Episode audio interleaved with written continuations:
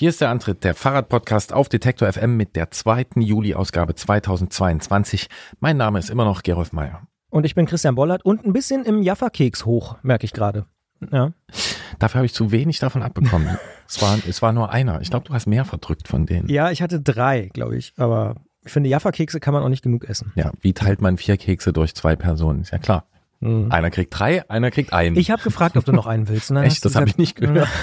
ich habe so angestrengt. Im Kühlschrank liegen noch welche. Ja. Das war eine wichtige Information, ähm, eine sehr wichtige Information für mich. So, Christian Bollert, äh, wir können sagen, es ist deine letzte Aufzeichnung, bevor was passiert? Bevor es losgeht, ein kurzer Spot.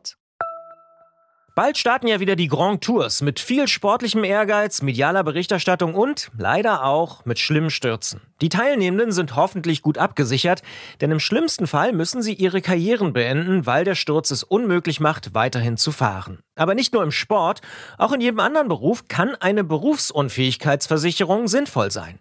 Der digitale Versicherungsmanager Clark kann euch helfen, die richtige Versicherung zu finden und schlägt euch passende Versicherungen vor. Und wenn ihr euch die Clark App holt und zwei eurer bestehenden Versicherungen hochladet, dann schenkt euch Clark mit dem Code Antritt34 einen 30 Euro Shopping-Gutschein. Den Link findet ihr in den Show Notes. Urlaub ist das Stichwort, ja. Es geht in den Urlaub. Das finde ich sehr, sehr gut. Wohin geht's in den Urlaub? Nach Schweden. Also über die Ostsee nach Schweden ist das richtige Wort. Mhm. Sü Südschweden, würde ich sagen. Gibt es Verbindungen zum Thema dieses Podcasts? Äh, vermutlich nicht, ehrlicherweise. Du kennst es ja schon hier und da. Ich muss immer mal Abbitte leisten, weil ich manchmal Urlaub mache ohne Fahrrad. Also vielleicht fahre ich vor Ort Fahrrad, aber ich werde kein Fahrrad mitnehmen, was wahrscheinlich ziemlich ungewöhnlich ist für jemanden, der sich für Fahrradthemen interessiert. Aber irgendwie manchmal brauche ich das auch mal zwei Wochen ohne Fahrrad. Kannst du das verstehen? Ich kann das verstehen. Ich hoffe, du hast das jetzt nicht ernst gemeint mit der Abbitte. Ähm, äh, also das sei dir erlaubt. Und ich meine, wirst du dort dem, hm, was ist das dann eigentlich? Ah, nee, wir, so, wir sind ja jetzt beide in diesem Sommer, ich habe nachgezogen, sind beide Flaneure geworden. Nee, du schon im letzten Jahr. Schon ähm, vor zwei Jahren sogar. Ja. Ich war das auch früher schon mal ein bisschen, ja. aber jetzt habe ich gerade, also gerade habe ich wieder wirklich, obwohl ich auch wieder einiges fahre, habe ich auch so eine Flaneursphase. Mhm. Wie heißt es dann? Also wirst du wandern? Ja, wandern ist auch immer gleich so, klingt so ambitioniert. Spazieren gehen trifft es vielleicht ganz gut. Also, ja, super. Und Gegend erkunden und ja, durch die Gegend laufen. Das ist vielleicht das Richtige, also ohne Ne? So, das werde ich tun. Tatsächlich werde ich auch meine Laufschuhe mitnehmen, also im Sinne von sportlich laufen, aber ja. Die Sache kann ich ja nur nicht so ganz nachvollziehen, aber dieses ja, da werden wir uns äh, wohl zu Fuß gehen. einig werden. Ja. ja, das kann sein. aber ja, schön. Könntest dazu sagen, wir sind beide ziemlich durch. Ne? ja, wir sind auf jeden Fall, glaube ich, beide urlaubsreif. Das äh, kann man wohl so festhalten. Irgendwie anstrengend das letzte halbe Jahr. Bei dir auch? Ja, doch. Ja, vielleicht nicht unbedingt das letzte halbe Jahr. Es ist jetzt so eine äh, Intensivphase, die bei mir ziemlich genau vier Wochen, wobei, nee, jetzt untertreibe ich, die ist länger als vier Wochen, wo halt so richtig viel zu tun ist und äh, Mini-Weihnachten. Äh, nee. Nee, also ja. Kann einfach, man so nicht sagen. Ja, und es zerfließt alles und was ist eigentlich ein Wochenende und so, aber ich will nicht jammern, ist egal, weil ich hatte jetzt Halbzeit und da gab es einen Anlass, äh, oder anderthalb, um mal kurz ein Gegengewicht zu setzen. Und das habe ich konsequent gemacht und in den Morgen getanzt. Ah, sehr gut. Sehr und äh, ich ja. habe es sehr, sehr, sehr genossen. Also es gibt eigentlich drei Bewegungsarten, die ich richtig gut finde. Das eine ist Radfahren, das andere ist Flanieren und das andere ist einfach Körperbewegung zu Musik. Ich kann es nur empfehlen, solltest du es noch nicht ausprobiert haben. Ich habe es ausprobiert. Es gibt da auch ja, Menschen, die das schon gesehen haben. Und tatsächlich mag ich das auch sehr, aber so richtig after Corona äh, habe ich das wirklich auch noch nicht gehabt. Wieder so mal ganz befreit zu tanzen, hat sich irgendwie noch nicht so richtig ergeben, ehrlicherweise. Obwohl ich gerne mal in meiner Art das Tanzbein schwinge. Sagst du was, ne? Aber also mhm. kann ich jetzt sagen, waren keine Menschenmassen und nee, war ja. auch teilweise ja, draußen und so, ne? Aber das, das, schwingt natürlich immer mit. Das hat es halt einfach so lange nicht gegeben. Ja. Und ja, also Hier und aber einfach im, im, Wohnzimmer bin ich schon mal ausgerastet, aber halt dann mit drei ja. Leuten oder so. Das ist dann auch ein bisschen. Also es war schön, aber halt nicht so ganz das, was man vielleicht. Das ist dieser Christian so Bollert. Das ist doch gut. Das ist konsequent, dass man auch mal eine Dreierparty ja. im Wohnzimmer machen kann, einfach dort ein bisschen ausrasten. Das finde ich gut. Und ich bin jetzt in diesem komischen Zustand, dass ich körperlich echt wirklich durch bin. Aber geistig und, noch nicht. Äh, nee, aber ich bin einfach sehr, ich bin inspiriert und äh, zehre da jetzt noch davon, von einem schönen Wochenende oder Momenten bei einem Wochenende. Und ähm, ja, dann machen wir doch jetzt hier deine letzte Aufnahme vor deinem wohlverdienten Urlaub. Wir fangen an.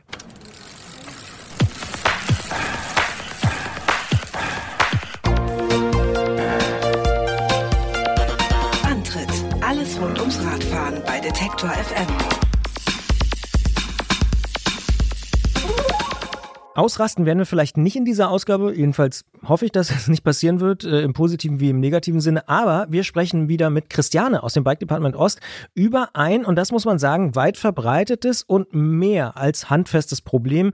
Sattelstützen, die in Fahrradrahmen festbacken. Und das sage ich jetzt einfach mal so äh, pauschal dahin. Was ist da los? Und vor allen Dingen, wir fragen uns natürlich, was kann man da machen, dass nach Fest wieder lose kommt? Und wenn wir das geklärt haben, dann klären wir gleich noch was anderes, denn wir haben uns gefragt, wie ist es eigentlich Barbara gegangen, die hier im März bei uns einen Startplatz für die Tour Transalp zugelost bekommen hat, und zwar von keiner geringeren als unserer Loshündin Frieda.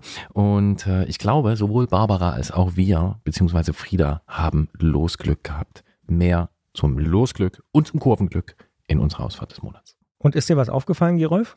Wobei, Gerade eben hat beides was mit Lose zu tun. Einmal Lose ziehen und einmal fest und lose. Wir müssen jetzt ganz schnell weiter. Es ist schon mittlerweile eine kleine, aber feine Tradition geworden. Soweit würde ich gehen, dass wir hier im Antritt bei Detektor FM, diesem kleinen, aber feinen Fahrradpodcast, uns mit technischen Problemchen und Problemen auseinandersetzen, unser Hörerinnen und Hörer. Und das machen wir natürlich nicht alleine, sondern wir haben uns eine absolute Fachfrau dafür ins Team geholt und sie ist jetzt schon seit Anfang des Jahres dabei. Christiane Lang heißt sie, im Bike Department Ost arbeitet sie und sie ist dankenswerterweise auch für diese Episode wieder in unser kleines, aber feines Studio gekommen. Hallo Christiane. Ja, hallo zusammen. Diesmal haben wir eine Frage mitgebracht und Gerolf weiß vor allen Dingen viel genauer, um was es geht.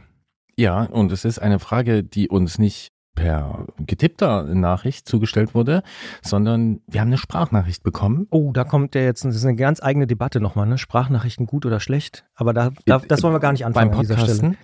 Nee, allgemein, in der Welt da draußen. Ach so, ja, Ja. nee, aber also das ist eine. Fürs Podcasten ist super, weil man hört dann die Menschen ja auch. Ja. Außerdem ist es gleichberechtigt. Also die hören uns und wir hören die. Ja, aber das ist jetzt, jetzt schweife ich doch ein bisschen ab, aber egal, können wir ja an dieser Stelle.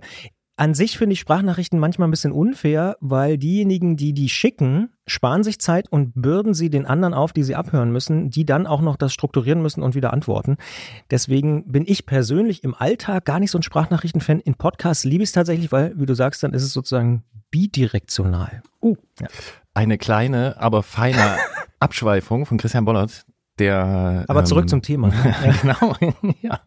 Gut, hören wir uns die Sprachnachricht an. Ein interessantes mechanisches Problem. Hallo liebes Antritt-Team. Ich wende mich an euch, weil ich ein Problem mit meiner Sattelstütze habe. Haben wahrscheinlich alle schon mal erlebt. Die sitzt nämlich fest. Ich nehme an, es hat was damit zu tun, dass ich über Silvester das Fahrrad auf einem Fahrradträger am Auto ein paar Stunden mit durch die Landschaft gefahren habe und danach bei der Reinigung vergessen habe, die Sattelstütze rauszunehmen und zu reinigen. Zumindest sitzt die jetzt pappenfest. Ich habe WD-40 reinlaufen lassen, schon mehrfach, bisher bloß manuell versucht, die locker zu kriegen. Überhaupt keine Chance. Der Rahmen ist aus Stahl, die Sattelstütze aus Aluminium und ja, vielleicht habt ihr ja noch ein paar Tipps, wie ich die locker kriegen kann. Ich wäre euch sehr dankbar. Dankeschön. Schönes Hintergrundgeräusch. Stimme kommt uns auch bekannt vor, können wir ja sagen, ist unsere Kollegin Lydia Jacobi, mit der äh, ich neulich über mechanische Probleme und über äh, die Entwicklung unseres Podcasts sprach. Und sie sagte, ja, ich habe da auch eins, ich spreche dir das ein. Das hat sie hiermit gemacht. Christiane, was sagst du zu diesem äh, mechanischen Problem? ja, schönes Problem. Ich weiß gar nicht, ob das mechanisch ist. Es ist vielleicht chemisch. Oh. Wir wechseln das Schulfach.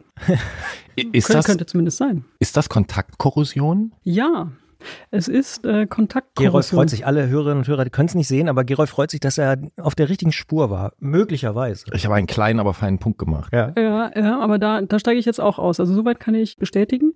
Man denkt ja dann immer, dass es muss irgendwie so Eisen rostet und Aluminium flockt irgendwie so weiß aus. Das sieht dann aus, als ob da jemand Talkum oder Kreide drauf gestreut hätte. Aber viel mehr weiß man dazu nicht und ich auch nicht. Also, Aber um mal die von Frage der. ist ja, wie kriege ich es wieder raus? Und ja, aber mich würde noch interessieren, was heißt das jetzt genau? Also das heißt, es rostet. Das heißt tatsächlich das Rost. Also Kontaktkorrosion heißt, dass äh, das unedlere Metall rostet. Man kann sich das ja auch so mit Opfer, Schiffsbau, irgendwie kann man sich das zunutze machen, weil irgendwas rostet natürlich und oder gammelt und dann wählt man die Werkstoffe, die man zusammenfügt, eben sinnvoll so, dass das, was heile bleiben soll, heile bleibt und das andere eben den Geist aufgibt. Das muss natürlich austauschbar sein. Das haben wir allerdings jetzt beim Fahrrad zumindest ich glaube gar nicht, aber zumindest nicht an Sattelstütze und Rahmen. Habe ich wieder was gelernt? Ein Fahrrad ist kein Schiff. Jetzt hat auch Christian einen Punkt gemacht. Herzlichen Glückwunsch, aber ähm, jetzt stellen sich mir mindestens zwei Fragen und die erste ist, oder wir wissen ja, dass, also Lydia ist nicht die erste, die das Problem hat. Das gibt es ja öfter mal, so festgebackene Sattelstütze gerade. Was kann man tun, wenn das der Fall ist? Sie hat es ja auch gesagt, WD40 hat es ja auch schon reingetan. Also irgendwie ein, ist das ein Lösungsmittel? Keine Ahnung. Kein Punkt für mich. Aber sie hat es nicht locker bekommen. Die Stütze sitzt fest. Mhm. Wenn du sowas bei dir äh, an die Theke geschoben bekommst, was machst du? Na, also das Erste, was wir dann äh, tatsächlich machen, ist zu gucken, ob sich ein größerer Eingriff, denn das wird es auf jeden Fall, bei dem Fahrrad lohnt. Also ähm, ist das irgendein Oha. Liebhaberstück, das es unbedingt zu retten gilt? Sollte man vielleicht überhaupt erst was machen, wenn die Sattelstützhöhe geändert werden muss, weil zum Beispiel der Sattel getauscht wird oder sowas, eine andere Aufbauhöhe hat? Ja, oder kann man das einfach so lassen, weil jeder, der anfängt mit Fahrrädern zu schrauben oder, oder das zumindest kommerziell macht, wird mindestens viermal im Jahr damit konfrontiert sein, so eine festgebackene Sattelstütze zu haben. Und ich habe viele Jahre gebraucht, also über ein Jahrzehnt, fast zwei Jahrzehnte, um jetzt an einem Punkt zu sein, dass ich sage, ja, ich würde wetten, dass ich alle rauskriege. So. Und nicht alleine. Äh, Jetzt kommen wir wieder zu den Kosten. ne? Also man ist dann doch, man kann was tun, was hilft, aber alleine mechanisch an der Sattelstütze drehen oder am Sattel sich festhalten und versuchen, den Sattel irgendwie da rauszuberserkern, das geht, glaube ich, nicht. Okay, da hört man ja schon raus, alleine bekommt man das Problem nicht gelöst. Gibt es denn jetzt nur einen Weg, den man dann mit mehreren Menschen da beschreitet oder gibt es verschiedene Möglichkeiten? Was würdet ihr konkret machen? Ja, ja, es gibt schon verschiedene Möglichkeiten, aber ich sag mal, oder soll ich erst die Sachen sagen, die alle nicht funktionieren? Hm. Äh, Wir gehen sie alle durch. Lieber nicht. Um Gottes Willen. Nee, dann fangen wir damit an, ja. Also früher habe ich immer gedacht, naja, äh, irgendwie, wenn was festgebacken ist, dann muss man da mit Hitze ran und mit Wärme und dann äh, Heißluftföhn und ähm, Nein, das ist falsch. Das funktioniert genau gar nicht. Ich erkläre gleich auch warum. Dann natürlich hier WD40 und alle anderen dünnflüssigen Öle, die äh, kriechfähig genug sind, dass sie da in die äh, kleinsten Ritzen reinkriechen. Nein, funktioniert auch nicht. Die fließen nämlich genau da durch, wo sie durch können und bleiben nicht da, wo sie nicht durch können. Und da, wo diese Korrosion stattgefunden hat, kommen die überhaupt nicht hin.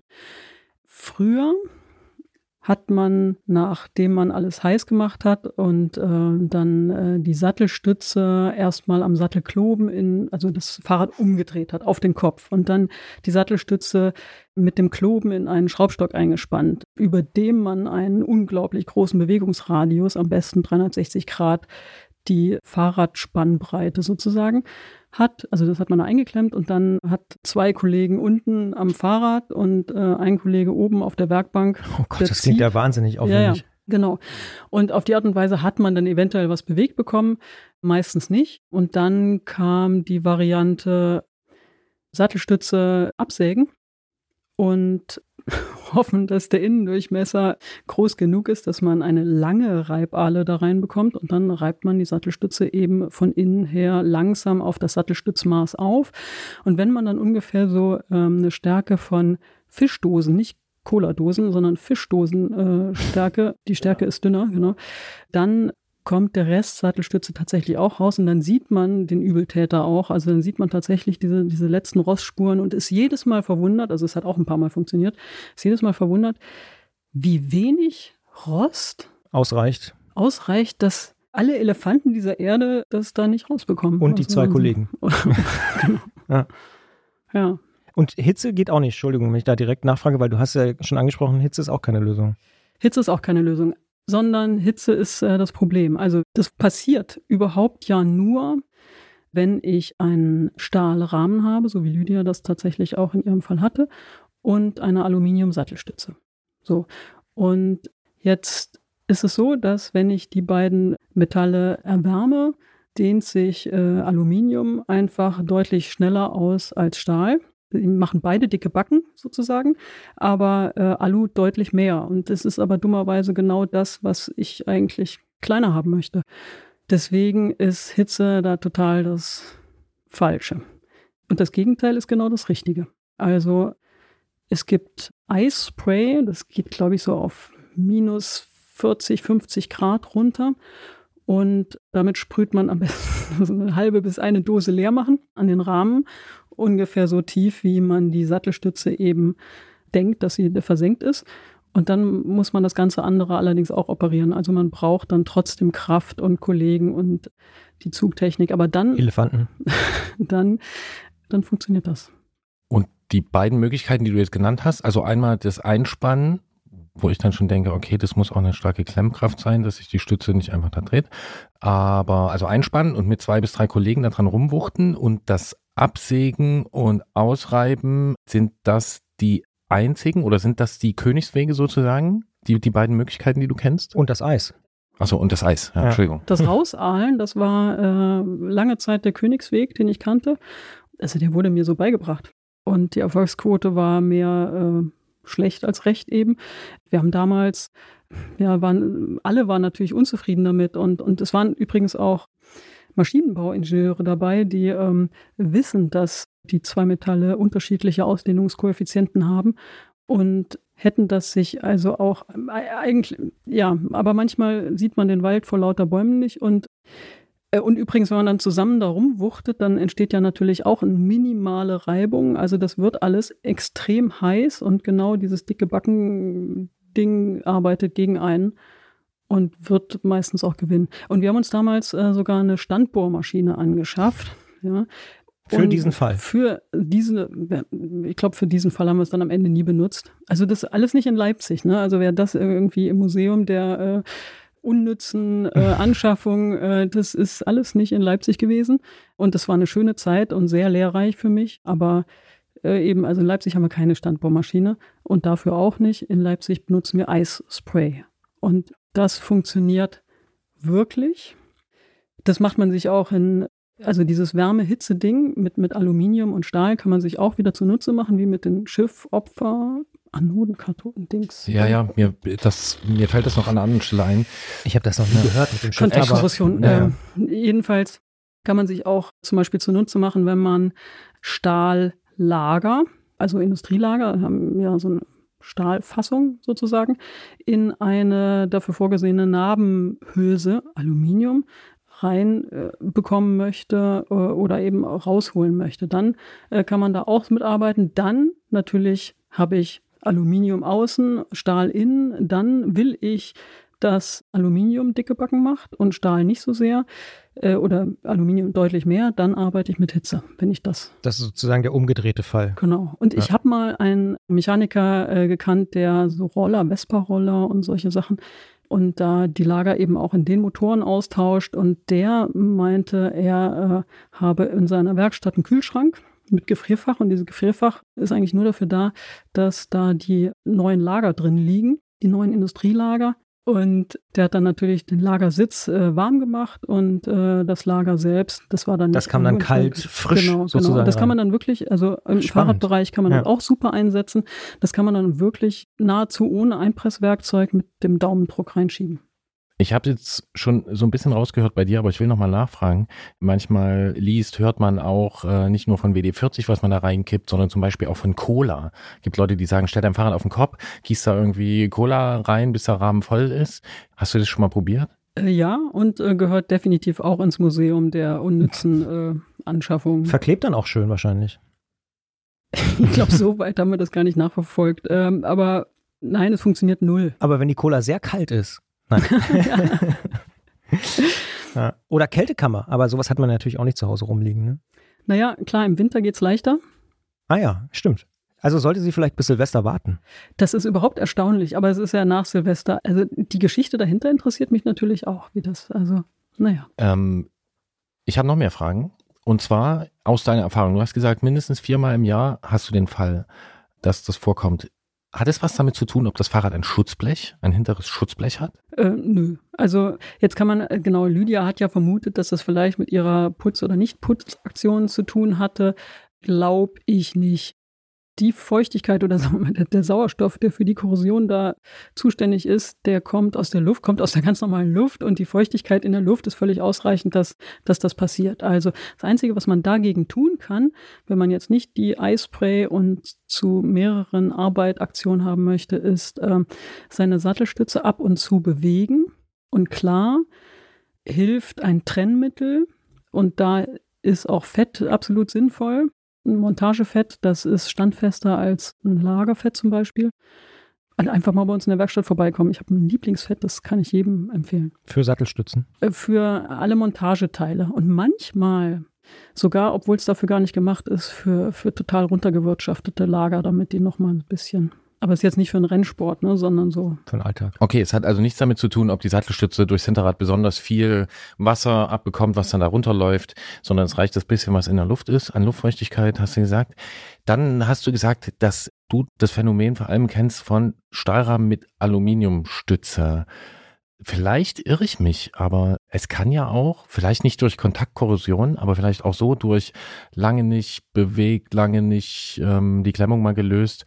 Kann es nicht auch bei anderen Rahmenmaterialien vorkommen? Nee, das, also Aluminium zu Aluminium passiert das nicht. Und, also ähm, nicht den chemischen Prozess, den meine ich nicht, ne? aber mhm. das Resultat, dass es irgendwie festgebacken Fest, ja, ist. Ja, das kann tatsächlich auch sein. Also ich hatte das auch schon bei meinem eigenen Rad, Stahlrahmen und ich wollte da unbedingt eine Carbon-Sattelstütze drin fahren und ich hatte das Sattelstützrohr extra so aufgeahlt, also aufgerieben, dass die Sattelstütze da gerade so reinpasste. Ich wollte natürlich auf eine Carbonstütze jetzt den Drehmoment der Klemmung nicht, äh, also da wollte ich nicht übertreiben. Und deswegen hatte ich das so gemacht.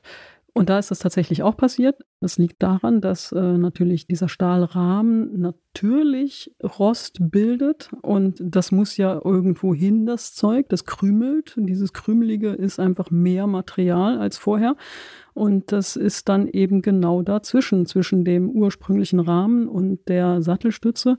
Und gerosteter Stahl braucht einfach mehr Platz als nicht gerosteter Stahl und dann klemmt das natürlich, mhm. ja, auf jeden Fall. Und dann hilft, weiß ich nicht, ich hatte das nicht nochmal, also das hatte ich bei meinem eigenen Rad und da habe ich dann irgendwann durch, durch alles möglich, ich kann nicht mehr sagen, was damals ja wirklich zugeführt hat, äh, habe ich das dann geschafft.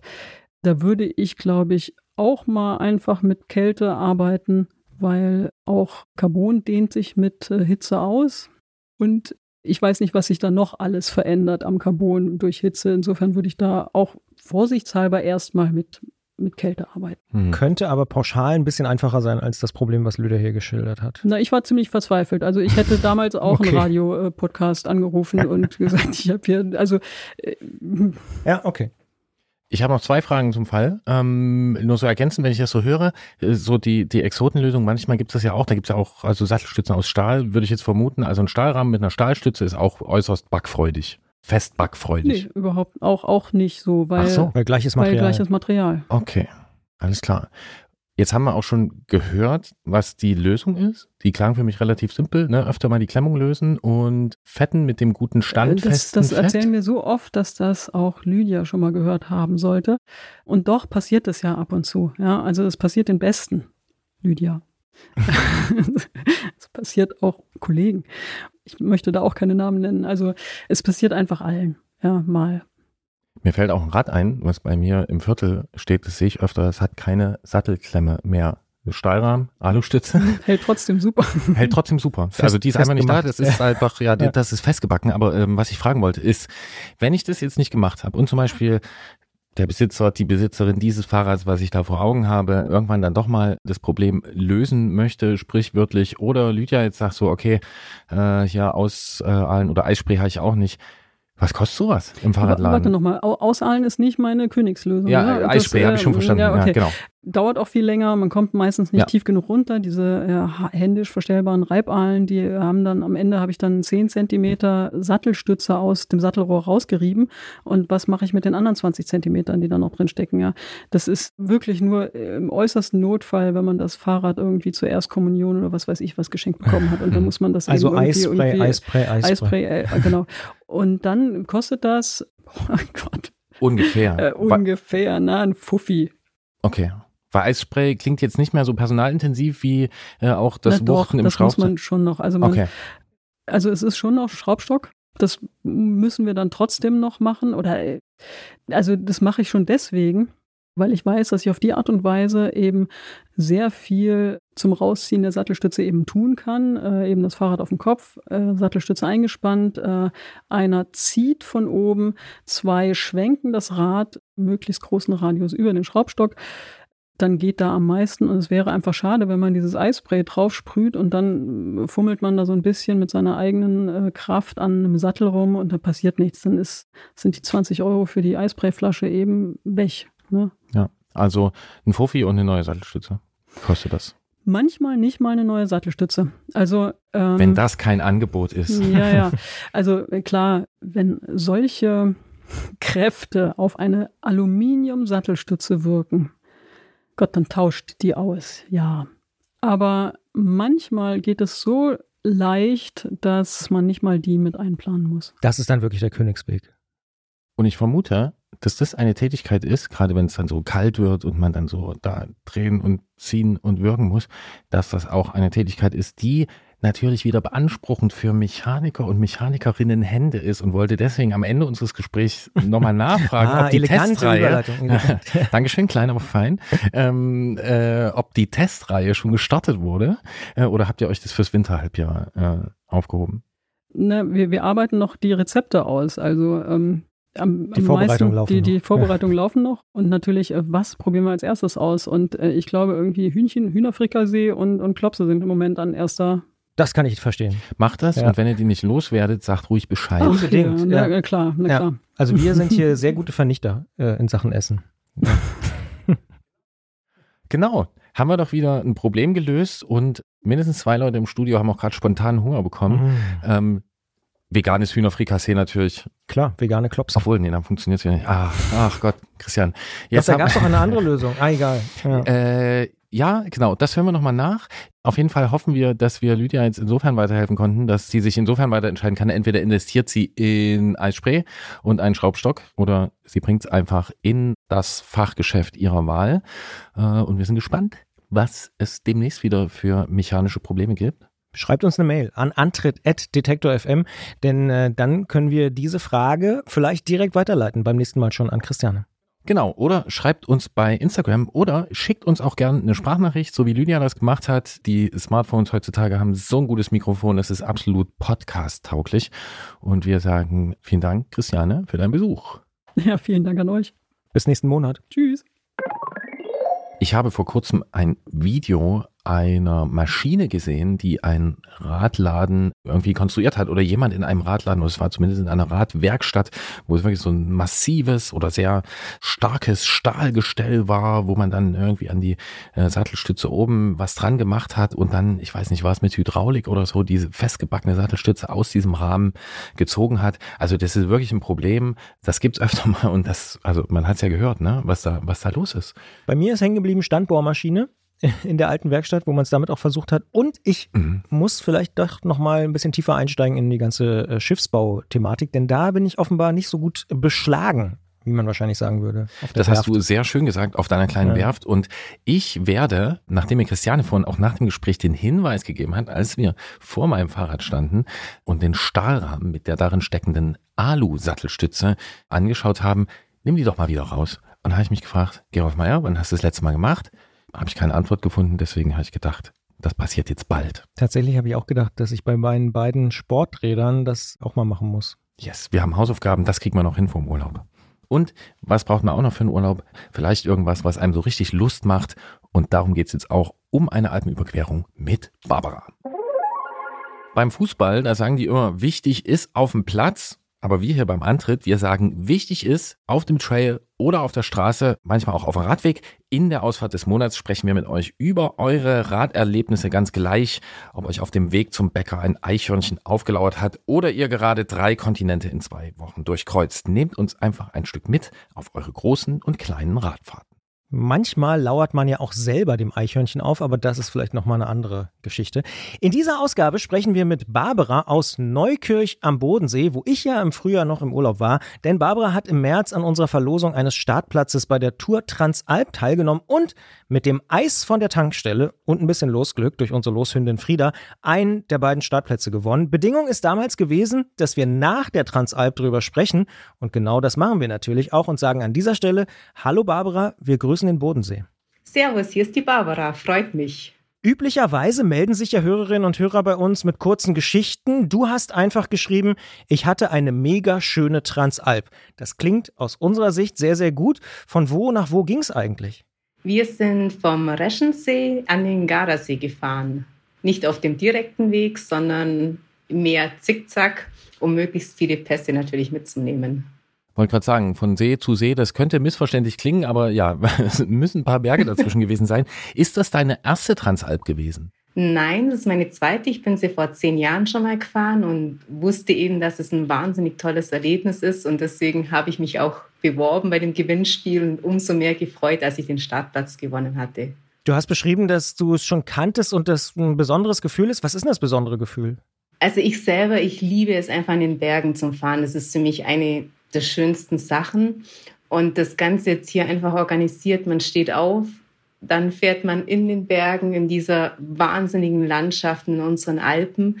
Die Straßen sind abgesperrt oder teilweise abgesperrt, also man hat ein relativ sicheres Gefühl. Dann kommt natürlich noch dieser Renncharakter dazu, der das unheimlich spannend macht. Man kommt ins Ziel, bekommt eine tolle Verpflegung. Es ist einfach ein wahnsinnig toller Tag und das mal sieben. Du hast gerade Renncharakter gesagt. Also ist es ein wirkliches Rennen oder hat es eher so diesen, naja, diesen Wettkampfcharakter, dass man sagt, okay, ich will hier schon nicht als Letzte durchs Ziel kommen oder äh, gern auch als Erste oder vorne im Mittelfeld? Nein, also es hat definitiv Renncharakter. Also jeden Tag wird das Rennen neu gestartet. Es geht um den Tagessieg und dann auch insbesondere um die Gesamtwertung. Klar, natürlich kann ich das Ganze auch entspannter angehen und sagen, ich nehme das mit und, und genieße die Tour und schaue, dass ich im Zeitlimit ins Ziel komme. Aber das ist nicht mein Anspruch und auch nicht das, was ich liebe. Und deswegen war es jeden Tag Rennen Vollgas. Du hast schon ein bisschen gespoilert. Mich würde es trotzdem ein bisschen genauer interessieren. was waren denn so deine Ambitionen? Es war im Vorfeld natürlich schwierig, das einzuschätzen, was für andere Frauen sind am Start. Dann war ja die Verlosung auch relativ knapp. Also ich habe mich jetzt nicht gezielt daraufhin vorbereitet. Natürlich fahre ich von mir aus immer viel Berge, also es war jetzt nicht das Thema. Also ich wusste jetzt nicht, wo meine Chancen liegen, wie auch immer. Deswegen bin ich es halt einfach angegangen und dann ging es halt relativ schnell Richtung Treppchen. Ich bin Dritte geworden am ersten Tag und dann ist man natürlich super motiviert, möchte den Platz auch halten und natürlich auch schauen, ob noch was nach vorne geht. Und wie viele Frauen haben teilgenommen und ging denn noch was nach vorn? also ich glaube, in unserem Klassement waren es leider nur elf, zwölf Frauen, also definitiv zu wenig. Es wäre super schön, wenn es in Zukunft mehr werden würden. Am zweiten Tag ging nur noch was vorne, da bin ich Zweite geworden, was mich auch wahnsinnig gefreut hat an meinem Lieblingswerk, dem Stelvio. Aber in der Gesamtwertung insgesamt habe ich mich dann auf dem dritten Platz eingependelt, worüber ich aber super happy war. Ich finde auch, dritter Platz ist doch ziemlich beachtenswert. Nee, hat mich total gefreut. Also ich war super zufrieden. Es wäre nach vorne nicht mehr gegangen letztendlich. Deswegen perfekt, super. Da hat ja auch Frieda hier eine glückliche Schnauze sozusagen äh, bewiesen, dass ja. sie, das, muss man vorstellen, hier Los und Frieda hat die drittplatzierte äh, bei der Tour Transalp gezogen. Du hast eben den Stelvio schon erwähnt. Ist das deine Lieblingsetappe gewesen oder hast du noch äh, einen anderen Tag, wo du sagst, das war wirklich so die Krönung? Also das war definitiv meine Lieblingsetappe, auf die habe ich mich auch am meisten gefreut, weil ich den Stelvio, ich würde eigentlich sagen, es ist mein Lieblingspass, es ist einer der schönsten Pässe. Den kenne ich auch relativ gut. Also ich wusste schon, wie ich ihn anfahren muss oder wie er sich anfühlt, wo die steileren Abschnitte sind. Also es kam mir natürlich sehr entgegen. Und deswegen habe ich mich wahnsinnig drauf gefreut und es war schon und dann habe ich noch mehr gefreut, als ich dann wirklich Zweite geworden bin. Auch der einzige Nachteil im Rennen hat man halt nicht so viel Zeit zum Gucken. Man kann die Landschaft jetzt nicht ganz so genießen, aber man kann den ja wieder fahren. Habe mich aber dann auch noch auf den, ich glaube, das war die vierte Etappe von Livigno nach Aprica über den Mortirolo. Das ist auch der kleine Giftzwerg, also so ein richtig fieser Berg, aber ich fahre den eigentlich ganz gern und deswegen habe ich auf die Etappe auch noch gefreut. Das klingt sehr, sehr nachvollziehbar. Der Stelvio ist ja fast schon legendär. Was ist denn an dem Berg so, dass du sagst, das ist irgendwie einer meiner Lieblingsberge oder vielleicht sogar der Lieblingsberg? Also zum einen, dass es sehr lang ist. Der hat knapp 2000 Höhenmeter. Also je länger, desto schöner für mich. Und dann insbesondere die Kehren. Und wenn man dann halt oben nach Trafoi dann noch durch die Wälder durch und wenn man dann den Blick hat auf den Ortler, das ist einfach der Wahnsinn. Also dieses Ortlergebirge, der Gletscher, das ist einfach super schön. Und wenn man oben steht und dann der Blick zurück auf die Kehren, also man sieht ja wirklich super auf die Kehren runter, das ist einfach beeindruckend. Gänsehaut-Feeling. Was mich an der Stelle interessiert, du scheinst den Stelvio ziemlich gut zu kennen und wahrscheinlich auch in einer ganz normalen Verkehrssituation, wenn da also auch einige Autos, Wohnmobile, andere Radfahrer, Motorräder äh, und so drüber fahren. Und jetzt bist du ihn ja gefahren bei dieser Transalp abgesperrt. Wie groß ist denn der Unterschied? Also wie man zum Beispiel Kurven nehmen kann zwischen einer abgesperrten Straße und einem befahrenen Alpenpass? Also der Unterschied ist riesengroß. Es ist ja leider inzwischen schon so, also ich fahre gerne und viel in den Alpen aber insbesondere an Wochenenden, Juli, August, das ist ja nur noch Horror. Das ist der blanke Horror mit dem Verkehr und es ist auch gefährlich. Also ich versuche Wochenenden zu meiden oder ganz früh zum Fahren. Unter der Woche geht noch einigermaßen. Aber es nimmt einfach ganz viel von dem Spaß, von der Freude, weil es, wie gesagt, unangenehm und gefährlich ist. Umso mehr war das jetzt natürlich klar, es war Rennen, da kann man nicht ganz so genießen, aber es hat gereicht. Man kann einfach hochfahren ohne Angst. Es ist einfach nochmal viel, viel schöner ohne Verkehr oder mit ganz wenig Verkehr den Stellview zum Fahren. Und wir hatten ja dann auch hinten runter nur ein paar Kehren und dann war zum Glück schon die Zeitnahme, aber dann ohne Verkehr abzufahren, das ist ja nochmal schöner. Und ist es auch wirklich messbar schneller? Also das eine ist ja, dass man einfach da seine Ruhe hat vor den anderen, aber wenn ich mir so manche Passstraßen, die ich nur mit Autoverkehr kenne, wenn ich mir die vorstelle und so die eine andere Kurve und ich wüsste, da kommt nichts. So, also da kriege ich spontan große Lust. Ähm, bergauf oder bergab? Bergab natürlich, bergauf ist dein Job, aber ja. ähm, also kannst du es so vergleichen, dass du sagst, da bin ich wirklich also signifikant schneller unterwegs? Also ich bin deswegen schneller, weil es ein Rennen ist. In einem Rennen, da kann ich mich persönlich einfach noch viel mehr quälen, als wenn ich jetzt unten stehe und sage, ich möchte ihn möglichst schnell hochfahren. Also das schon. Und dann natürlich auch beim Abfahren, man fährt schon etwas risikofreudiger ab, wenn man weiß, die Straße ist abgesperrt. Nichtsdestotrotz, es war ja nicht komplett abgesperrt. Also man musste auch immer rechnen, dass irgendwo doch ein Auto im Gegenverkehr kommt. Also ich kann jetzt hier nicht blind abfahren oder blind die Kurven schneiden. Also das geht natürlich nicht. Aber allein schon, dass keine Autos vor einem sind, das hilft enorm und macht natürlich auch enorm mehr Spaß. Jetzt hast du schon angesprochen, du bist vor zehn Jahren schon mal gefahren, du kennst die Alpen ziemlich gut. Wenn man am Bodensee lebt, hat man da natürlich vielleicht auch äh, den ein oder anderen Vorteil. Also jetzt verglichen beispielsweise mit uns, die hier diesen Podcast aufzeichnen. Du hast aber auch dieses, ja, vielleicht schon teilweise schizophrene Verhältnis angesprochen. Wir alle fahren, glaube ich, gerne in den Alpen Rennrad oder Fahrrad. Gleichzeitig wird's immer mehr. Overtourism ist da so das Schlagwort. Siehst du da irgendwelche Möglichkeiten? Du hast gesagt, du fährst eigentlich nur noch liebstens äh, in der Woche. Ja, oder müssen wir uns alle da ein bisschen, weiß ich auch nicht, zurücknehmen? Es ist halt die Frage, wie sehr stört es einen? Mich stört es extrem, weil es halt auch gefährlich ist. Also ich habe schon so viele gefährliche Situationen erlebt, die wirklich nicht lustig waren.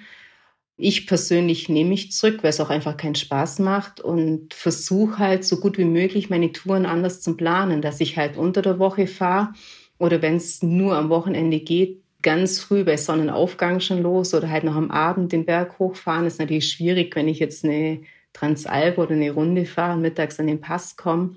Oder dann, es gibt ja auch am Stelvio oder auch in den Dolomiten diese Bike Days, wo jetzt nur für Radfahrer sind, dass man darauf ausweicht. Aber man muss schon ein bisschen flexibler, kreativer werden, dass es halt auch einfach noch Spaß macht und sicher ist. Also das ist schon ein sehr großer Wehmutstropfen oder dann halt auch mal aufs Gravelbike ausweichen. Das wäre vielleicht auch noch eine Idee, die mir im Kopf rumschwebt, mit dem Gravelbike eine Transalp zu fahren, dass man einfach ein bisschen weg ist vom Verkehr. Ja, das wäre auch noch eine Option. Ich muss nämlich tatsächlich sagen, ich war letzten September in Italien und bin dann auch über die Alpen zurück, war noch ein paar Tage mhm. in Österreich und so rund um den Achensee dachte ich, oh, es ist wahnsinnig schön, aber es war auch so viel Autoverkehr, dass ich da nicht wirklich hätte mit dem Fahrrad fahren wollen. Absolut. Also wie gesagt, oder halt, es, es gibt noch ein paar so Pässe, wie gesagt, der Mortirolo, der hat generell nicht viel Verkehr, den kann man ja wirklich gut fahren. Oder so kleine Sackgassenanstiege. Also wenn man ein bisschen kreativ ist, findet man schon was, aber halt die großen Klassiker, Stelvio, Gavia, Tim ist ja auch, also das ist ja auch so ein Thema, da ist ja Wahnsinnsverkehr. Also für mich gehen die nicht an einem Sonntag im August. Das funktioniert einfach für mich nicht mehr. Und der Witz ist ja auch, ne, wenn man da als Christian Bollert aus Italien zurückkommt, äh, aus dem Urlaub und denkt, ah, das wäre mir hier zu viel Verkehr. Man ist ja selbst Teil davon. Ne? Ja, also Teil des, ja. genau, ja, Teil des Pkw-Verkehrs. Ja, schizophren. Aber Eva jetzt hier nur über diese, ja doch schon äh, nicht so schönen Seiten der ganz vielen Menschen, die genauso wie wir Erholung in den Bergen suchen, nur sprechen, würde ich dich gerne noch fragen. Du hast geschrieben, es ist eine mega schöne Transalp gewesen. Deine Lieblingsetappe haben wir schon kennengelernt. Gab es noch andere Sachen, wo du einfach sagen würdest, das ist so Komplettpaket, das passt mir einfach richtig gut, das habe ich richtig genossen, weil es klingt so. Ja, es, es war wirklich eine super schöne Woche. Einfach, was ich vorhin schon gesagt habe, einfach dieses jeden Tag aufstehen, Fahrrad fahren, an nichts denken müssen und das mal sieben, sieben Tage lang, das ist einfach so schön. und dann aber auch, also ich war ein paar Nächte auch im Camp, ähm, man lernt so viele neue Leute kennen. Es ist super spannend, die sind super nett. Also es ist einfach sich mit denen zum Unterhalten. Das macht einfach so viel Spaß und ist auch besonders. Und am Abend ist man müde und zufrieden. Also es geht eigentlich fast nicht besser. Ich bin ja die Tour Transalp noch nie mitgefahren. Was heißt denn genau das Camp? Und du hast gesagt, du warst ein paar Abende da. Das heißt nicht jeden Abend. Wie läuft das? Also ich habe das Camp gebucht. Ähm, man schläft in großen Turnhallen, Tennishallen, was halt an dem jeweiligen Ort zur Verfügung steht. Und man bringt halt seine eigene Isomatte und den Schlafsack mit. Und vielleicht war ich einfach ein bisschen zu optimistisch, zu euphorisch. Aber ich konnte einfach auf meine Isomatte nicht gut schlafen. Also das war einfach mein Fehler oder wie auch immer. Und dann habe ich mir halt dann in der dritten oder vierten Nacht eben dann ein Hotel geholt, dass ich einfach besser schlafen kann. Weil nach dem Rennen oder im Rennen, das Schlaf ist halt schon auch wichtig für die Regeneration. Aber wie gesagt, wenn man auf die Isomatte gut schlafen kann, dann ist es natürlich eine ganz tolle Option. Eine Nacht haben wir auch im Bunker verbracht. Das war super witzig. Oder eigentlich war es die schönste Nacht, weil da hatten wir richtige Matratzen und Stockbetten. Also das war eigentlich perfekt. Das war kühl. Das war ein Zernest in der Schweiz. Genau. Aber wie gesagt, insgesamt eigentlich ein super tolles Erlebnis im Camp, weil man viele neue Leute kennenlernt und einfach so ein bisschen ja, ich glaube, vielleicht ist es auch so ein bisschen der ursprüngliche Gedanke der Tour. Das klingt schon mal ziemlich gut und äh, wir müssen jetzt hier zur Abrundung noch fragen, vielleicht hast du es ja auch bemerkt, wir entwickeln diesen Podcast immer ein Stück weiter und seit einer Weile gehört ja einfach Verpflegung und gutes Essen auch mit dazu. Wie war das denn? Hast du gut gegessen oder war es so, mh, zumindest bei Bike Transalp, also bei dem Mountainbike-Ding, denke ich an sowas wie Pasta-Party, so klassisch irgendwie abends richtig äh, Nudeln rein oder war es auch kulinarisch interessanter? Ja, genau, richtig. Also es gab an einigen Orten gab es abends eine Pasta-Party, wo die lokalen Vereine eben organisiert haben. Und ich meine, Nudeln kann man nicht viel falsch machen. Das ist eh das Beste am Abend oder eigentlich auch das Wichtigste. Dann an einigen Orten hatten eben Gutscheine, da sind wir in die Restaurants gegangen, was natürlich in Italien ja super ist. Da kann man noch mal ein bisschen mehr die lokale Küche genießen. Also ich fand es eigentlich eine ganz gute Kombi zwischen den Pasta-Partys, wo man auch wieder Kontakt mit den anderen Fahrern hat und dann aber auch mal in ein Restaurant zum Gehen und noch ein bisschen zusätzlich zu den Nudeln was zum Essen. Klingt für mich kulinarisch auf jeden Fall interessant. Wir fragen ja auch in der Ausfahrt des Monats immer nach der besonderen Situation oder dem besonderen Moment. Gab es sowas, so einen Sonnenaufgang nach dem Bunker oder irgendwie sowas, wo du sagst, das bleibt bei mir hängen und da denke ich vielleicht auch noch in einem Jahr dran? Ähm, es gab mit Sicherheit viele oder also ich glaube insgesamt haben wir einfach auch viel gelacht. Ich meine, es gab einen Tag im Regen, was aber letztendlich nicht schlimm war, wenn man so im Rennmodus ist und das dann ausblendet. Ich überlege gerade, ich habe mich mal in den falschen Startblock gestellt, aber das sind ja, das sind dann die lustigen Dinge und das gehört dazu und macht es umso schöner und spannender und dann kann man danach drüber davon erzählen und drüber reden. Das ist uns auch bekannt. Regentage in der Gruppe, das macht gute Geschichten. Jetzt hast du gesagt, vor zehn Jahren bist du schon mal mitgefahren. Jetzt bist du dieses Jahr mitgefahren. Wirst du noch mal mitfahren? In zehn Jahren vielleicht oder auch eher?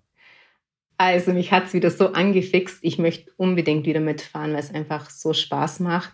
Und man einfach auch nicht nachdenken muss, es ist alles organisiert und man fährt einfach deswegen so bald wie möglich, vielleicht nächstes Jahr schon. Und ich würde es auch ganz gern mal wieder im Team fahren, vielleicht in einem Damenteam. Und es wäre halt auch super schön, wenn mehr Frauen am Start wären. Das ist einfach, wir waren arg in der Unterzahl. Spontaner Vorschlag dazu, Ja. weil sehen wir nämlich auch so, wenn jetzt eine Hörerin diesen Beitrag hört und sich denkt, Mensch, Barbara ist echt gut drauf, ist außerdem ziemlich weit von unterwegs in der Wertung und sagt, da hätte ich doch mal Lust drauf, können wir da auch gerne vermitteln. Wobei mir gerade auffällt, dass ich jetzt vorausgesetzt habe, dass du jemanden suchst. Aber vielleicht hast du ja schon eine Teampartnerin. Also ich hätte eine Idee, mit wem ich fahren würde, bin aber auch generell offen für andere Optionen. Also, wenn jemand Lust hat, vielleicht mit Barbara nächstes Jahr schon die Transalp zu fahren, einfach vielleicht eine Mail schreiben an antritt.detektor.fm. Wir leiten sie gerne weiter und dann können wir äh, gemeinsam gucken und du vor allen Dingen, Barbara, ob das passt und ob ihr vielleicht sogar nächstes Jahr zusammen über die Alpen fahrt. Ich sage und wir sagen an dieser Stelle vielen Dank an Barbara für diese sehr, sehr interessanten Schilderungen von der Transalp. Und Barbara war uns zugeschaltet aus Neukirch, das ist in der Nähe von Lindau am Bodensee. Ich sage Dankeschön für diese schöne Geschichte. Sehr gerne. Und wie gesagt, nochmal vielen herzlichen Dank für den Startplatz. Ihr habt es mir eine Riesenfreude gemacht. Das glauben wir, weil das klingt danach und das freut wiederum uns sehr. Sehr Absolut, schön. Absolut, Dankeschön. Ach, die Alpen. Das haben wir schon festgestellt, ne? Die mögen wir irgendwie beide. Ja, wobei ich so zentral in den Alpen eigentlich mich gar nicht so groß weiter auskenne. Also ich kenne so ein bisschen So am Rand. Du bist eher so Team Rand. Ja immer. Peri- Peripherie. Nein, Nein. äh, nee, so französische Alpen kenne ich ein bisschen. Ähm, Mhm. Habe ich ein paar schöne Reisen, Urlaube gehabt, äh, auch vier Pässe fahren und dann natürlich Slowenien, also aus Da ist wieder Slowenien. Es ist doch wieder gefallen. Ah, Ja, ja, ja, ja. genau. Und ich habe auch wirklich, ich habe spontane Kurvenlust bekommen, als ich das gehört habe, weil die Perspektive Spontane Kurvenlust Ja. schreibe ich mir auch gleich wieder auf. Spontane Kurvenlust. Neben Relieferegie hat Gerolf auch spontane Kurvenlust. Ja, die überfällt mich manchmal ganz überraschend und ähm, natürlich hat äh, Barbara recht, also oder ich war noch nie bei der Transalp, ich kann das gar nicht äh, so einschätzen, wie dann die Straßen da abgesperrt sind, aber na klar kann da noch jemand reinkommen, kommt ja sogar bei Profirennen vor, dass er neulich irgendwas gesehen mit einem Laster, der da wo reingefahren ist. Klar, aber ey, es gibt so einfach so, so Straßen, also die schon so einfach richtig Bock machen, Kurven zu fahren. Wenn du dir dann vorstellst, du kannst hier einfach die ganze Breite ausnutzen. Oh, ey. Also habe ich wirklich, habe ich eben, war ich kurz weg, Ja. als sie das erzählt hat. Hast du ein Ähm, richtiges Glitzern in deinen Augen auch äh, erkennen können. oh, Ja. ja. du guckst genau hin, Ich gucke natürlich, ja, führst. natürlich. Aha, ah, Mhm. bist du ein Profi. Ja. Zum Glück, bei einer von uns muss es ja sein. Und genau, dich wird in Schweden das Kurvenglück vielleicht, ja, beim, ha, beim Joggen. Hm, hast du, ja, da ist das Kurvenglück eher überschaubar tatsächlich. Aber man kann, ist jetzt wieder eine große Debatte, aber da ein bisschen die Landschaft noch intensiver wahrnehmen, weil man natürlich nicht ganz so schnell ist. Das glaube ich wohl beim Flanieren oder dann Mhm. äh, beim Randonieren. Und Randonneur heißt ja eigentlich auch Wanderer. Ne? Also äh, ist das, also das, das die Bezeichnung, die Gattungsbezeichnung für dieses bestimmte Rad, das Randonneurrad in französischer Tradition, heißt ja eigentlich Wanderer. Da ist wieder diese Brücke. Ne? Also du hast ja natürlich trotzdem was mit unserem Thema zu tun und ähm, es sei dir auch erlaubt, dort einfach nur schön rumzulaufen. Muss nur ein paar schöne Geschichten mitbringen. Ja, ich guck mal. Ich, bin, ich, am halte, Rande. Oh ja. ich halte die Ohren und Wir Augen sind so offen. natürlich. urlaubsreif. Ja, wir sind urlaubsreif. sind- Das Ja. ist, da kann, das kann man nicht leugnen, Gerolf, glaube ich. Genau, dann können wir auch sagen, dass die nächsten beiden Ausgaben, äh, die werden speziell, weil erst bist du nicht da. Äh, da suche ich mir hier mal andere Leute, mal sehen, wen ich finde, mit wem ich hier zu Ja. welchem Thema Gespräche Ja. führen kann. Und dann bin ich nicht da und dann machst du hier mal eine Sendung. Sommerlich leicht habe ich mir vorgenommen als Arbeitstitel. Sommerlich leicht. Mhm. Ja, das werde ich genießen. Nicht, dass irgendwo ja auch dann einfach äh, mir anhören kann. Und diese nächste Ausgabe dieses Fahrrad-Podcasts, bei der Christian Bollert leider nicht zugegen sein kann Das und deswegen auch nicht zu hören sein wird, die gibt es für alle Menschen am 5. August. Und bis dahin erreicht ihr uns unter antritt.detektor.fm mit Lob, Kritik, Anregungen und Ausfahrten und natürlich auch auf Instagram oder Facebook. Und jetzt müssen wir nur noch eine letzte Sache machen, bevor ich mich in Urlaub verabschieden kann. Ist das korrekt? Ja, und wir haben diesmal Spezialmodus, ne? Weil wir uns äh, im Vorfeld schon geeinigt haben? Ja, wir haben einen Konsens-Song. Stimmt. Wir spielen Konsensmusik. Das ist eigentlich kein guter, klingt eigentlich erstmal erschreckend. Kann aber auch gut sein. Und in dem Fall ist es gut. Da wollte ich dich noch fragen, warum, warum ist es für dich gut? Sollen wir es schon verraten, was es ist? Ja, komm. Es geht um den Song Wittenberg ist nicht Paris von der Band Kraftklub, die ich übrigens gar nicht so großartig finde. Aber so ein paar Songs finde ich wirklich richtig gut und das ist einer davon. Da kann ich mich spontan, glaube ich, anschließen, wobei ich der Herrn Kummer dann nochmal, da, da gab es Ja, das eine Album, das war. das- ja, fand ich auch. Ja, Mhm. mhm. Ja, ja. Ähm, genau. Muss ich jetzt doch nochmal die Schleife drehen, weil ich habe den Song gehört neulich und war wirklich sehr angetan. Wittenberg ist nicht Paris. Und da habe ich, musste ich spontan an dich denken. Weil wir sind der Osten oder was? Ja, Ja, genau. Ja. dachte ich, Ich habe tatsächlich auch bei der einen oder anderen Textzeile, also ich glaube, ich finde den Song musikalisch so mittel, aber textlich stark. Und deswegen äh, gefällt er mir auch so gut, weil da viele Sachen drin sind, die mir in meiner Beschäftigung mit dem Thema ostdeutsche Bundesländer, Unterschiede und so, Erben ist da ein Thema. ja, absolut. Engagement ne? So, und so Ja. ähm, immer wieder untergekommen sind. Und ich finde, sie haben eine gute Art, das anzusprechen, aufzudecken, wie auch immer man das nennen will. Mhm. Ja, und so Unterschiede, die man dann mit der Zeit bemerken. So, was ist deine Lieblingszeile? Hm.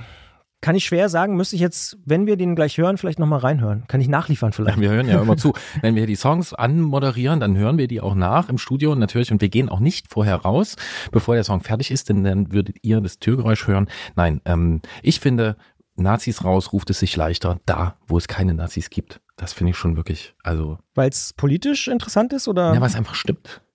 Ohne Frage. Äh, ist eine gute Zeile, aber es ist nicht meine Lieblingszeile. Du hast mich ja gefragt und jetzt habe ich doch nochmal nachgeschaut äh, in der Suchmaschine meiner Wahl und dort kam raus, dass meine Lieblingszeile folgendermaßen geht und ich möchte hier an dieser Stelle zitieren, um wieder ein bisschen Kulturradio-Ansprechhaltung auch reinzubringen. Hier wohnt keiner mehr zur Miete, hier hat Hier jeder, hat jeder was, was geerbt. geerbt. So. Ja. Das finde ich tatsächlich eine spannende Zeile. Gab es neulich auch eine Studie, die nochmal gezeigt hat, dass die Unterschiede zwischen Ost und West oder zwischen ostdeutschen und westdeutschen Bundesländern generell sehr, sehr krass sind, wenn es um das Thema Erben geht. Da hat der Chef des Deutschen Instituts für Wirtschaftsforschung, Marcel Fratscher zum Beispiel, vorgeschlagen, ja, wie so ein Grunderbe für alle einzuführen. Also ist ein interessantes Thema, dass nach über 30 Jahren da auch noch immer so eine ja, Riesenungleichheit vorhanden ist und sich auch nicht schließt. Das ist nämlich das Interessante. Es wird nicht weniger, der Abstand wird nicht kleiner. Finde ich cool, weißt du? Ich höre den Song, ich denke an Christian Bollert und ich spreche ihn an und der hat dazu auch wirklich was zu sagen. So, weil das habe ich gewusst und gleichzeitig, also ja, musikalisch, ne, es ist jetzt nicht die absolute, Gro aber komm, der geht nach vorn, der kriegt einen und das sind einfach, das ist wirklich einfach ein guter Text. Der bringt's gut auf den Punkt und jetzt laufen wir Gefahr, das Ding zu zerreden, bevor es gelaufen ist und deswegen muss er jetzt kommen und ich sage nur, Christian Bollert, schönen Urlaub, gute Fahrt und wenn es ja langweilig wird auf dem Weg dorthin, machst du ein bisschen Musik an. Gerolf Meyer, ich danke dir und wünsche eine gute nächste Ausgabe. Wir, liebe Hörerinnen und Hörer, hören uns dann in der zweiten August-Ausgabe wieder. In diesem Sinne, ich hoffe, ihr habt ein paar Tage, wo ihr auch ein bisschen durchschnaufen könnt. Und die nächste, die wir zusammen produzieren, ist die erste September-Ausgabe, oder? So es Gott will. Verrückt. Ja, unsere Schöpferin heißt das. Tschüssi.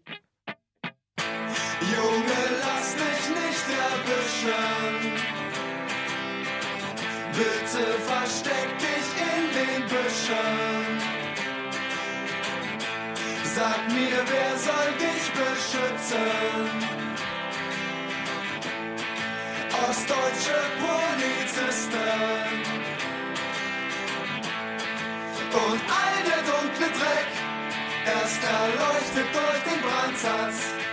Es ist nicht alles schlecht, aber viel mehr als woanders. Und ich kann dich verstehen,